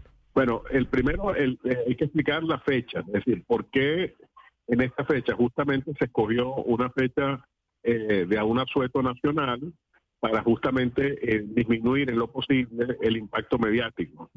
Luego eh, está el hecho de que Rocío es una experta en temas militares, como usted lo ha señalado, y eso se une a que ya ha habido una, eh, una serie de persecuciones contra personas que están vinculadas al área militar. Me explico. Eh, una de las últimas conspiraciones, de las muchas que el gobierno dice que ha develado en los últimos tiempos, hasta en lo que va de años ya van cinco, eh, dijo que estaban involucradas una periodista dedicada a la fuente militar llamada Sebastiana Barraez, y ahora nos encontramos con que Rocío, que también es experta en el área, también es perseguida. Otro caso es el del defensor de derechos humanos, Javier Tarazona, que denunció eh, presencia de grupos irregulares y actividades eh, eh, de los militares en la zona fronteriza y eso eh, lo condujo a prisión. En estos momentos Javier sigue detenido. Entonces, como ven, hay un patrón de perseguir a todo aquel que trate el tema militar y en este caso, pues Rocío es una persona experta en el área y además ha sido muy vocal en el tema de defensa de derechos humanos. Entonces, eh, creemos que estas son las razones por las cuales se la está persiguiendo, porque además es una persona de muy alto perfil. Ella ya ganó un caso ante la Corte Interamericana por acoso, porque fue destituida de un cargo que tenía en, la- en el Ministerio de Relaciones Exteriores eh, por firmar contra el, entonces presidente Chávez en un referendo revocatorio y fue despedida y la Corte Interamericana ordenó su restitución, cosa que nunca ocurrió. Entonces es una persona que desde hace muchos años tiene un alto perfil que el gobierno identifica, porque además aquí en las ONG no somos eh, ONG, somos enemigos. Se trata de la figura del enemigo interno. Entonces, en este sentido, lo que se quiere es amedrentar al resto de las organizaciones y decirle, bueno, si sigues teniendo una opinión independiente y sobre todo si lo sigues diciendo en público, ahí está la suerte de Rocío Samir. Y ese es el verdadero mensaje. ¿Por qué el mensaje del régimen de Nicolás Maduro con esta captura y con la expulsión en las últimas horas también de los funcionarios del Programa de Naciones Unidas para los Derechos Humanos de Venezuela parecieran eh, hacer eh, entender que no tienen ningún interés en guardar las formas ante la comunidad internacional? ¿Qué puede haber detrás de este salto en la radicalización del régimen? Bueno, antes de responder eso, quisiera aclarar que las atrocidades en el caso de Rocío, hasta el día martes estuvo desaparecida, de acuerdo al estándar internacional que está en la Convención Interamericana sobre personas eh, sobre eh, personas desaparecidas, forzosamente. Eh, y en este sentido, eh, yo quisiera aclararlo porque hay quien ha dicho que como el fiscal general reconoció el sábado, es decir, al día siguiente de su detención, que estaba detenida, con eso se acabó la desaparición forzada. Y no es así, porque de acuerdo con el artículo 2 de esta convención, existen tres supuestos de desaparición forzada. Cuando se niega la detención, cuando no se da información sobre la integridad física de la persona y cuando no se dice dónde está detenida. Estos dos últimos supuestos ocurrieron en el caso de Rocío San Miguel el día martes y además quisiera aclarar que no solamente la desaparecieron a ella, desaparecieron a cinco miembros de su familia, incluyendo a su hija eh, eh, Miranda, que además en el caso de estos cinco familiares ni siquiera fue reconocida nunca su detención. Es decir, se dieron los tres supuestos de detención de, de, desaparición forzada. Entonces, como ven, no se trató de un hecho aislado, sino que viene acompañado de una política de Estado de no solo detener a la persona, sino a su familia, justamente para, para presionarla y eh, obligarlas a decir cosas que la autoincriminan.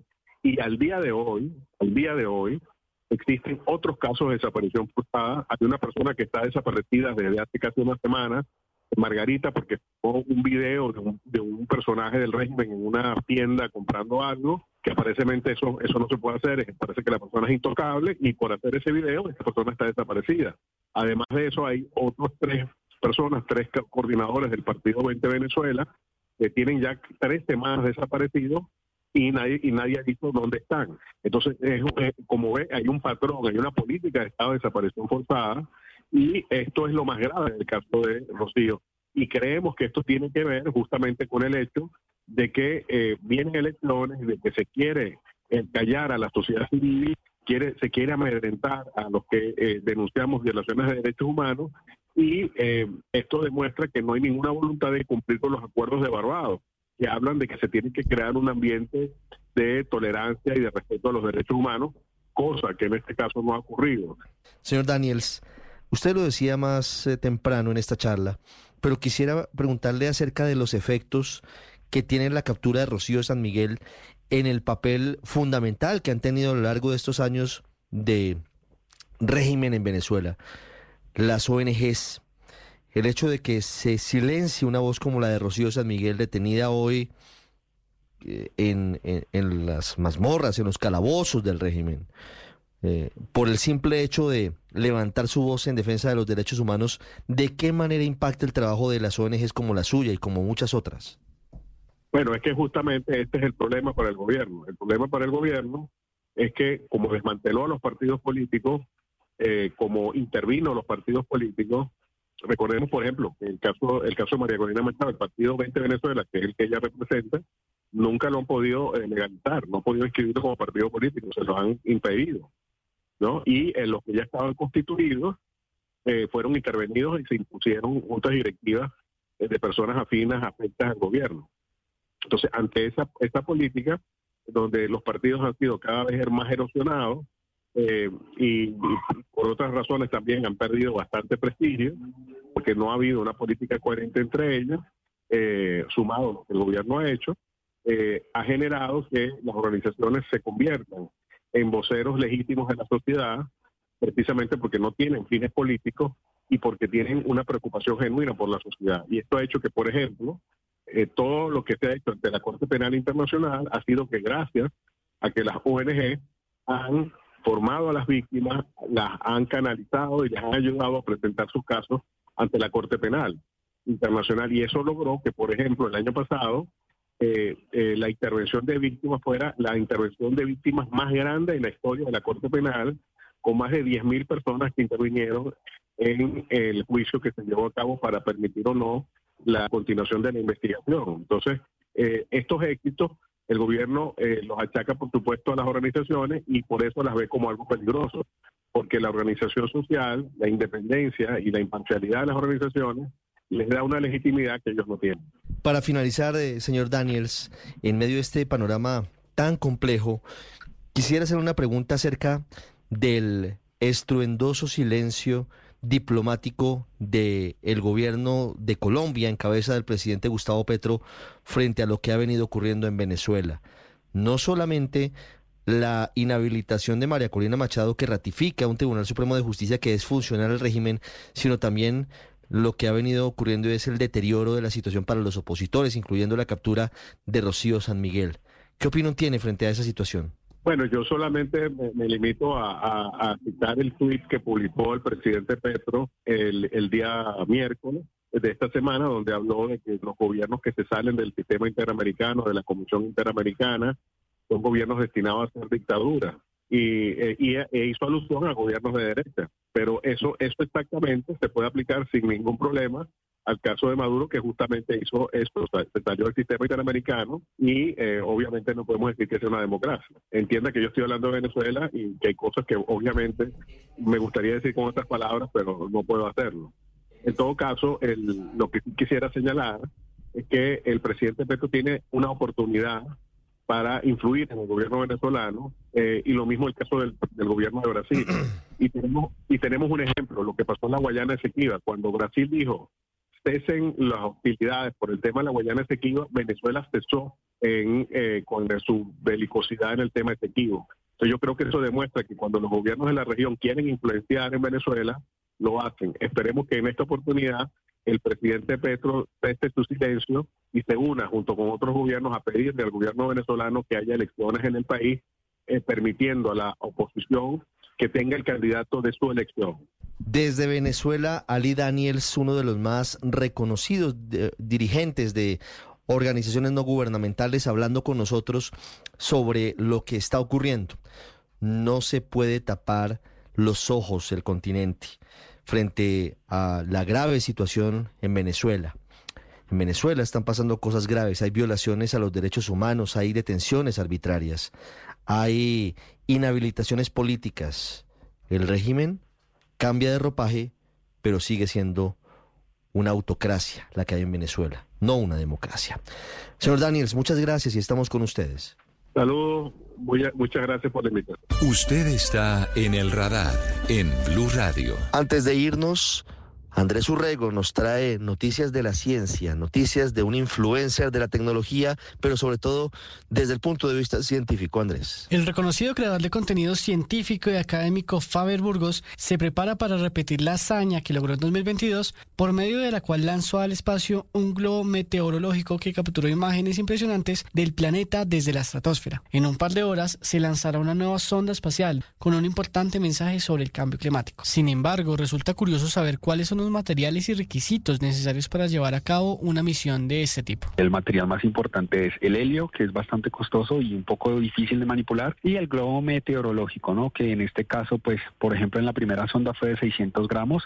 Hay globos de estos que pueden tener un, un tamaño de 4.000 o 3.000 gramos y son gl- globos realmente gigantescos. Por lo general, su material suele ser látex, el más común. Este tipo de globos los usa la NASA, los usa también otras entidades en todo el mundo para estudiar más que todo la troposfera y estudiar sus patrones climáticos y demás. Para el tema de autorización y uno tener un lanzamiento, por lo general la Aeronáutica Civil o la Fuerza Aeroespacial Colombiana son las que autorizan el espacio, determinando millas náuticas para proteger un radio, ya que esto pues viaja mucho más alto hasta donde llegan los aviones comerciales, los cuales llegan a 12 kilómetros de altura. Entonces toca tener un radio muy bien estimado para, para obviamente no afectar las operaciones aéreas y bueno, llevar una misión con total tranquilidad.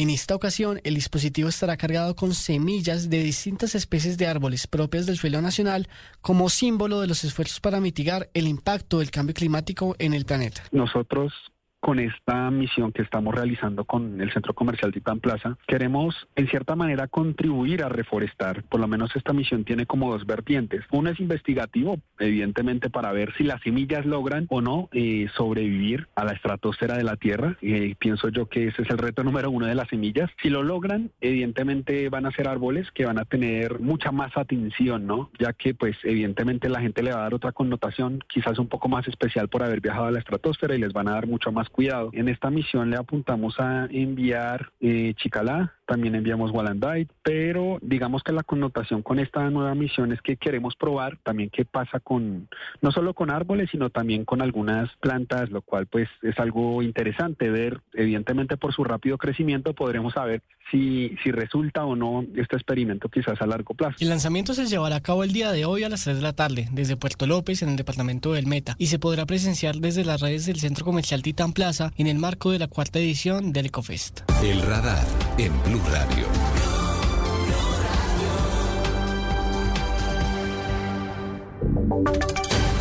Voces y sonidos de Colombia y el mundo en Blue Radio y bluradio.com, porque la verdad es de todos.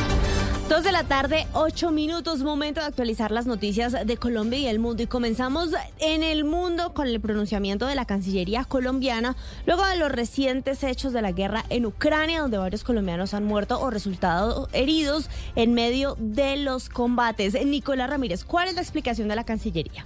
Marcela, pues precisamente desde la Cancillería en el comunicado de prensa compartido hace pocos minutos afirman que Colombia no ha tenido eh, pues no ha tenido participación directa del gobierno con con estos colombianos que se encuentran participando en la guerra en Ucrania, destacando, abro comillas, su presencia obedece a decisiones de tipo personal y no existen acuerdos bilaterales en virtud de los cuales sea posible esta vinculación en caso de que este, estas personas resulten afectadas, destacando que igual prestarán todas las medidas de la, de la Cancillería con el consulado en Ucrania para atender a las personas que resulten heridas al participar en esta guerra. De igual forma, afirman y destacan que no han tenido ningún lazo con estos colombianos que ya han participado como mercenarios a favor de Ucrania en la guerra en el continente europeo. Dicho de otro modo, Nicolás, la Cancillería se está lavando las manos por la participación de colombianos en un lado de las filas de esta guerra, en el lado de las filas de Ucrania. Dos de la tarde, diez minutos. Cambiamos de tema porque la Unidad Nacional de Gestión del Riesgo volvió a referirse al escándalo de los 40 carrotanques que están parqueados en La Guajira hace más de un mes en una guarnición militar, en lugar de estar entregándole agua a la población que tiene sed en medio de este fenómeno del niño Joner Alvarado. A través de un comunicado de prensa, la Unidad de Gestión de Riesgo y Desastre expresó que los 40 carrotanques que llegaron a mediados de enero a La Guajira y que están parqueados en un recinto militar de Uribia están en proceso de alistamiento operativo para la instalación de mangueras y motobombas. Además, dijeron que hay una fase de contratación a través del Fondo de Inversión Colectiva entre Gestión de Riesgo y el municipio de Uribia. Este fondo garantizaría combustible, mantenimiento de los vehículos y salario de los conductores. Sin embargo, quienes sufren por la falta de líquido piden acciones inmediatas al gobierno nacional, como en el caso de Dai Fernández. Necesitamos el agua por los niños, ya que ya está comenzando las clases, ya los niños deberían ir para clase ya, pero hay veces no los enviamos por lo mismo, que no hay agua. Mientras toda esta situación de la contratación de los carrotanques avanzan en las comunidades indígenas más apartadas, manifiestan que no tienen agua para beber. Noticias contra reloj en Blue Radio. Estamos atentos porque a esta hora se presentan combates entre tropas del Ejército Nacional y el Clan del Golfo en zona rural de Segovia en el departamento de Antioquia. Según las fuerzas militares, el avance de sus tropas se ha visto truncado por la alta presencia de artefactos explosivos y minas antipersona. La cifra, 2.800 usuarios están sin servicio de agua al occidente de Medellín por cuenta de los bajos caudales de la quebrada Iguaná, informa EPM. Y la noticia en desarrollo, si usted hasta ahora conduce en Bogotá por la Avenida de las Américas, en la localidad de Kennedy, y se pregunta por qué el tráfico, le contamos que hay un automóvil volcado a la altura de la carrera 78B en sentido oriente-occidente. Las autoridades, grúa, ambulancia y bomberos van, van en camino a la emergencia. También acaba de ocurrir un accidente en la localidad de Suba entre dos buses, esto en la Avenida Boyacá, con calle 139 sentido norte-sur. Ampliación de esta y otras noticias la encuentran en www.bluradio.com. Síganos en redes, estamos como arroba blurradio.com y quédese porque ya comienza Travesía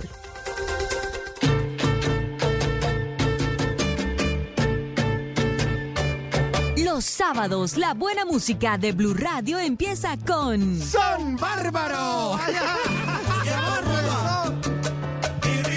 La música afrocubana, la salsa y los ritmos del Caribe tienen su puesto ganado los sábados después de las 8 de la noche o después del fútbol. En la conga el señor Alejo. Y en la clave estamos aquí.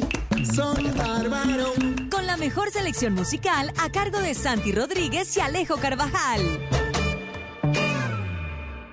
Destino, comida, fiestas, experiencias. Todo esto y más hace parte de Travesía Blue, un espacio en donde le daremos los mejores consejos para que conozca los mejores lugares de Colombia y el mundo. Travesía Blue. Presentan Maritza Mantilla y Juan Casolarte.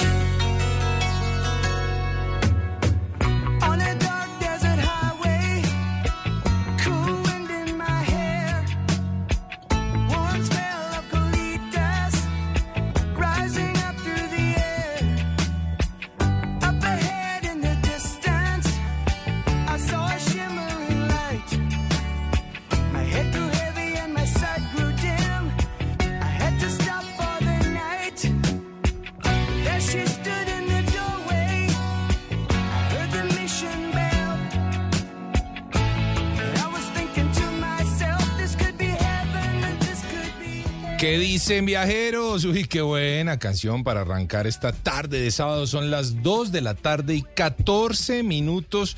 Y estamos arrancando Travesía Blue, ustedes ya lo saben, la mejor hora de la radio en Colombia. Y no estamos chicaneando. Yo soy Juan Casolarte y siempre acompañado de la mejor, Kiomari. ¿Qué hubo, Juanca? ¿Cómo Recién vamos? desempacaditos del avión. Oiga, sí, ¿no? Pero, y acabamos de pero llegar recién. de California. Sí, de ¿Usted sabe California. el significado de la palabra California, Juanca? Oiga, no. Bueno, eso tiene, tiene una historia ahí mítica bien bonita, se remonta a la Edad Media y era una leyenda sobre la reina Califa que gobernaba, Calafia, perdón, que gobernaba una isla que Sí. estaba repleta de oro. Ah, mire.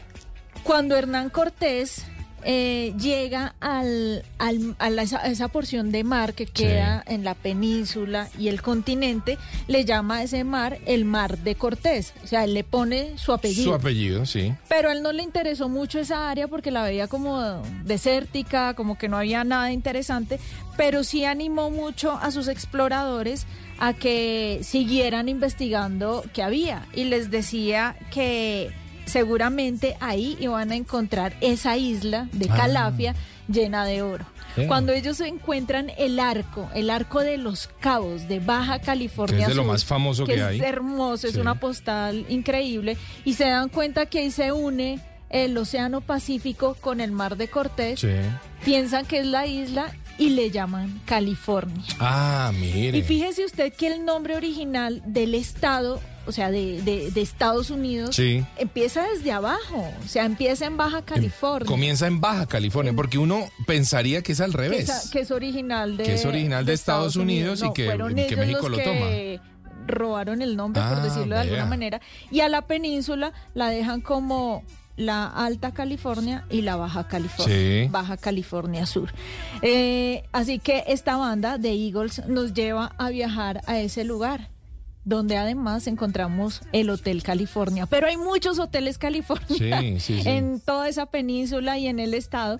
Y ahí empieza entonces a tejerse la idea de, bueno, fue ese hotel que está ubicado En la Santos. misión de Todos Santos, eh, en el que se inspiraron para hacer esa legendaria canción. ¿Usted qué dice? Pues La letra, Ay, la sea, letra está muy... la letra pareciera decirlo, ¿no? Habla de las misiones, Exacto. habla de, las, de la carretera desértica. Pero creo que ellos no están muy de acuerdo. Ellos dicen Nada, que no. Cero, la banda dice que no es, que no tiene nada que ver, eso hubo demandas y de todo. Pero el hotel y la misión o el municipio de Todos Santos en Baja California Sur supieron eh, sacarle provecho a, a eso y hoy en día es un lugar tremendamente visitado. Sí. La gente llega a, a Todos Santos a conocer el famoso Hotel California y fíjense que hay algo particular. Nosotros traviesos estuvimos hace siete años en los meses de junio Sí. y esa época es imposible. No, no, no, O sea, es imposible. Le recomendamos El clima no ir es imposible. en esa época. No, no. Los meses ideales son a partir de noviembre y hasta mayo. Quizá noviembre sea el mejor mes. Nosotros acabamos de llegar, como les decimos, y lo que vimos bajo el agua no tiene No, comparación. O sea, increíble. Tuvimos un encuentro muy cercano con animales, con mucha diversidad marina y también pudimos disfrutar más de ese lugar, también de Todos Santos, en donde lo habíamos recordado como, uy, qué lugar tan caliente, no podíamos salir a explorarlo y esta vez lo encontramos fascinante, Fascinante. un oasis completo y donde además también se pueden encontrar muchas galerías de arte de artistas mexicanos, de artistas de Baja California Sur, de artistas internacionales que encontraron en ese lugar una inspiración absoluta. Claro. Divino el lugar. Pues es que la verdad, lo, lo dijimos allá varias veces, Mari, cuando decimos que estamos recién desempacados es que llegamos esta mañana de, Que no hemos dormido. de, de Los Cabos. Literalmente no hemos dormido todavía, pero con todo el entusiasmo y el ánimo de llevarle a nuestros oyentes la mejor información de, Hay mucha historia de viajes y turismo y esta historia que es fantástica y sobre todo la recomendación. Cuando vayan a Baja California, cuando vayan a Los Cabos y a hacer todo ese recorrido, escojan estos meses. Sin duda son de los mejores. noviembre a De noviembre a a mayo. mayo, ¿no? De noviembre a mayo. Sin duda, los mejores, Mari. Así que estamos arrancando hoy una travesía buenísima, buenísima, con esta muy buena canción. Qué lindo. Pongamos el final un poquitito ahí, Mauro, de, de la canción para despedir este inicio de Travesía Blue. Dos de la tarde, 19 minutos.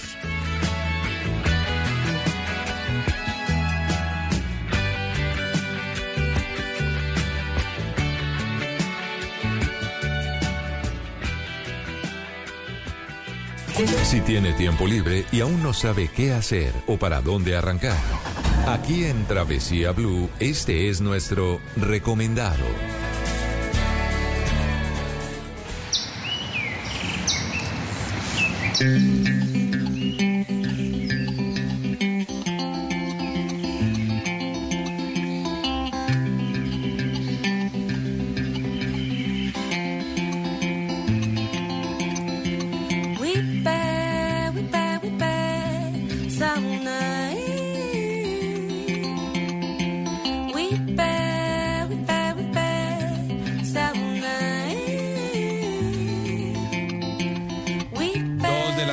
De la tarde, 20 minutos de una Bogotá soleada, bonita. Me gusta Bogotá así soleadita. Bueno, también me gusta Yo lluviosa. la veo y la veo un poquito... en- ¿Está la ve grisecita? Sí. ¿Sí? No me parece que esté tan soleada. No, Pero sí, bueno. Mari, está Oiga, bonita. Juanca, Espere, espere, antes- recordémosle a nuestros oyentes. Eso, recordemos redes nuestras redes sociales. Arroba Mari y Latina guion bajo travesía. Es eh, la cuenta de Instagram ni de TikTok de Mari. Y arroba de viaje con Juanca. Ese Juanca es con la letra K al final. Esa es la mía. Ajá. Por supuesto que lo que van a encontrar por estos días son los cabos, los cabos, los cabos, buceo, historia de todo México. Ah, qué Ah, cosa deliciosa. así es. Y antecitos de eso, eh, Norcasia. Norcasia. Que lo vamos a tener más adelante, Sí, el sí. lugar de moda en Colombia. Ay, ay, ay. Pero bueno, en este momento vamos a aprovechar que tenemos en línea a Lina Morales, ella es coordinadora de convenios estratégicos de turismo en Compensar. Y con Lina vamos a hablar de turismo sostenible. Qué bueno. Escuchamos esta palabra todo el tiempo, turismo sostenible, turismo regenerativo, eh, acerca de las empresas, de lo que hacen los gobiernos, pero ¿qué hacemos nosotros como viajeros, Juanca? ¿Cómo nos convertimos en viajeros ecoamigables? Bueno, Lina Morales nos va a responder un par de preguntas. Lina, bienvenida a Travesía Blue. Hola, buenas tardes para todos y feliz de estar esta tarde con ustedes. Excelente.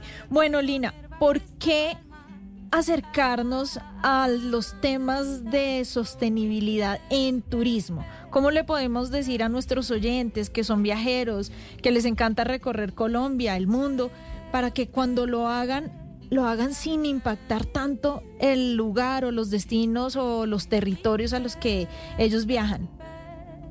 Bueno, pues porque sin duda alguna si queremos volver al destino, tenemos que procurar que realmente este exista en unos años, porque si queremos que otros, al igual que nosotros, disfruten de estos paisajes, pues tenemos que procurar cuidarlos.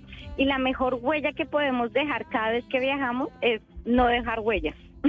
Exactamente, o dejar el destino mejor de lo que lo encontramos, de eso se trata el turismo regenerativo. Bueno, y el impacto del CO2 cuando montamos en un avión, cuando tomamos un automóvil o un tren, ¿cómo podemos compensarlo, Lina? Bueno, realmente sin duda alguna cada vez que hacemos cualquier acción, sea como dices, viajar en avión, en tren, en bus, comer, bañarnos, genera una huella. Lo importante es que nosotros validemos cómo podemos compensarla y asimismo cómo poder dejar mejor el destino. Entonces tenemos que empezar a decir, listo, estoy tomando el avión, pero ¿qué voy a hacer? Entonces puedo sembrar árboles, puedo comprar bonos de carbono, puedo usar bloqueador biodegradable, puedo no usar plásticos de un solo uso, puedo bañarme en cinco minutos, en fin, son diferentes acciones que cada uno de nosotros, de acuerdo también a nuestro estilo de vida, podemos ir tomando. Por ejemplo, muchos nos dicen deje de comer carne porque también genera un impacto fuerte en CO2, pero hay unos que me dicen, Lina, no, yo amo la carne, entonces pues, no te voy a obligar, pues entonces un día a la semana. Eh, listo, yo el baño para mí es súper importante y yo en menos de cinco minutos no lo logro, pero lo hago en diez, pero voy a reciclar, voy a disponer los residuos como debe ser. Entonces, de alguna manera, cada uno tiene que ir aportando y tiene que ir dejando ese, ese granito de arena, porque muchos de nosotros pensamos, pero ¿qué saco yo con reciclar si mi vecino no lo hace? No importa. Tenemos que hacerlo porque también con el ejemplo enseñamos y contagiamos a los demás para que empiecen a hacerlo. Claro. Lina, ¿usted cómo siente que estamos en Colombia en esta materia? ¿Estamos rajándonos o vamos por buen camino? No, vamos camino, digamos, hoy en día, sobre todo por normas, suena un poquito de pronto triste decirlo, pero ya muchos estamos en ese camino por norma, por obligatoriedad, porque debemos cumplir lo que nos impone las diferentes políticas, normas sostenibles y demás desde el gobierno. Pero no importa, lo importante es que ya estamos en ese camino. Y cada vez más los viajeros y sobre todo estas nuevas generaciones, para ellos es importante saber a dónde llegan, con qué hotel están contratando, con quién están viajando. Y de esta manera, al estar más informados, tomamos mejores decisiones, porque desde la compra es súper importante que el viajero tome su decisión. A donde define que va, al hotel que se queda, a quién le compra, si apoya a los locales, no apoya a los locales, si es un trabajo digno, si el hotel en donde está tiene paneles solares. Y todos esos detallitos empiezan a importar y en la decisión de compra hacemos que esto empiece a cambiar. Y creo que eso es fundamental, Lina, eh, lo que decía hace unos momentos, porque no nos podemos quedar esperando si el Estado, si las administraciones locales son las que hacen por el turismo sostenible.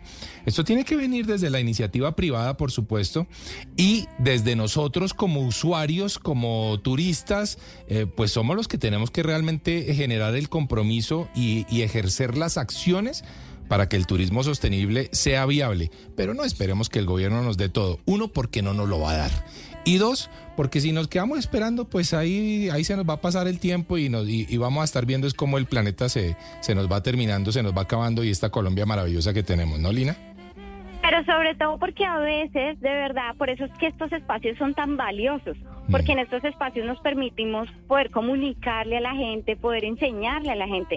Muchos a veces no piensan que con recoger una conchita de mar están generando un impacto, y sí, la verdad que sí. Qué Entonces, bueno el que lo mensaje es- mencione. Sí. No recojan conchitas, es el, el, el, el hábitat de muchos ermitaños, ¿sí? Entonces no lo hagan, pero a veces no lo hacen, lo que les digo, no porque no les importe el planeta, sino por desconocimiento. Por desconocimiento. Entonces, a través de estos espacios y que empezamos a entender de la importancia de que, por ejemplo, estemos haciendo snorkeling y no pisemos un coral y no creamos que es una simple piedra, sino que es un ser vivo y que necesita unos cuidados diferentes y con que cambiemos la marca del bloqueador cada vez que estamos en el supermercado ya estamos generando algo, pues créanme que todas esas acciones empiezan a tomar un mayor impacto. Y todo tiene que ir conectado, Lina y oyentes. La sostenibilidad es un elemento clave en la agenda de viajes de los turistas y esto empezó a sentirse con más fuerza después de pandemia. Así que los empresarios, las personas que nos escuchan, que tienen sus temas de turismo, informen a sus viajeros. Cuando vayan allá, díganles y cuéntenles, porque sí, muchas veces es por ignorancia y por desconocimiento que llegamos a maltratar un ecosistema porque no sabemos que retirar una conchita o llevarnos una piedra que vimos y que nos pareció linda para ir a tener la puerta de la cocina, eh, que puede ser eh, traumático para todo el ecosistema. Si el empresario, si el operador turístico le informa eso a los viajeros, seguramente van a tener un viaje mucho más enriquecedor y van a entender por qué debemos comportarnos de cierta manera. Haciendo pequeños cambios nos volvemos en turistas responsables y en turistas que cuidan el medio ambiente. Lina, Y además, no, adelante. Quería complementarte ahí, Mari, es que, que a todo el mundo le encanta viajar. ¿A quién no disfrutamos ir al mar, subir una montaña, Ir probar nuevos sabores? No, Eh, es- y para eso y para seguir asegurándonos que esos ecosistemas maravillosos van a seguir existiendo, todo está en nuestras manos, en nadie más, Así sino en es. nuestras propias manos. Así es. Lina, ¿cómo la encontramos en redes sociales? Me encuentran como Lina M. Morales, eh, ahí pueden seguir todos nuestros tips de turismo, también desde compensar que estamos muy comprometidos con esto, eh, porque viajar es lindo, hace parte de nuestro bienestar como seres humanos, pero adicional tenemos que pensar que no estamos solos, sino que somos todos haciendo que este planeta cada día sea mejor. Lina, la invito a que se quede a escuchar sobre un ecodestino, un lugar espectacular. ¿Ha oído de Norcasia en el departamento de Caldas? Pero por supuesto, Ah, además que como lo decías hace un rato, Mari, es el destino de moda, Es el destino con de unas moda. aguas increíbles y muy cerca a Bogotá para que también todos se animen a salir ya este fin de semana para allá. Buenísimo. Les vamos a hablar de costos, dónde hospedarse, qué llevar. Eso lo vamos a tener ya, Juanca. No, ya. Arranquemos Es que, es que arranquemos, tema. arranquemos saludando al gestor al creador seguramente de una buena parte del, del buen ejercicio de turismo que se viene desarrollando en Norcasia. Oliver Pescador, ¿qué hubo, Oliver? Hola Juanca, ¿qué tal Mari? ¿Cómo vamos? Oiga, feliz, nunca había sentido un clima tan agradable. Ahorita que hablaban de clima, Sí. yo me he sentido muy agradable en rico, Bogotá. En Bogotá, Bogotá. rico, está bueno entonces. Sí. Mari que la ve gris, yo no sé por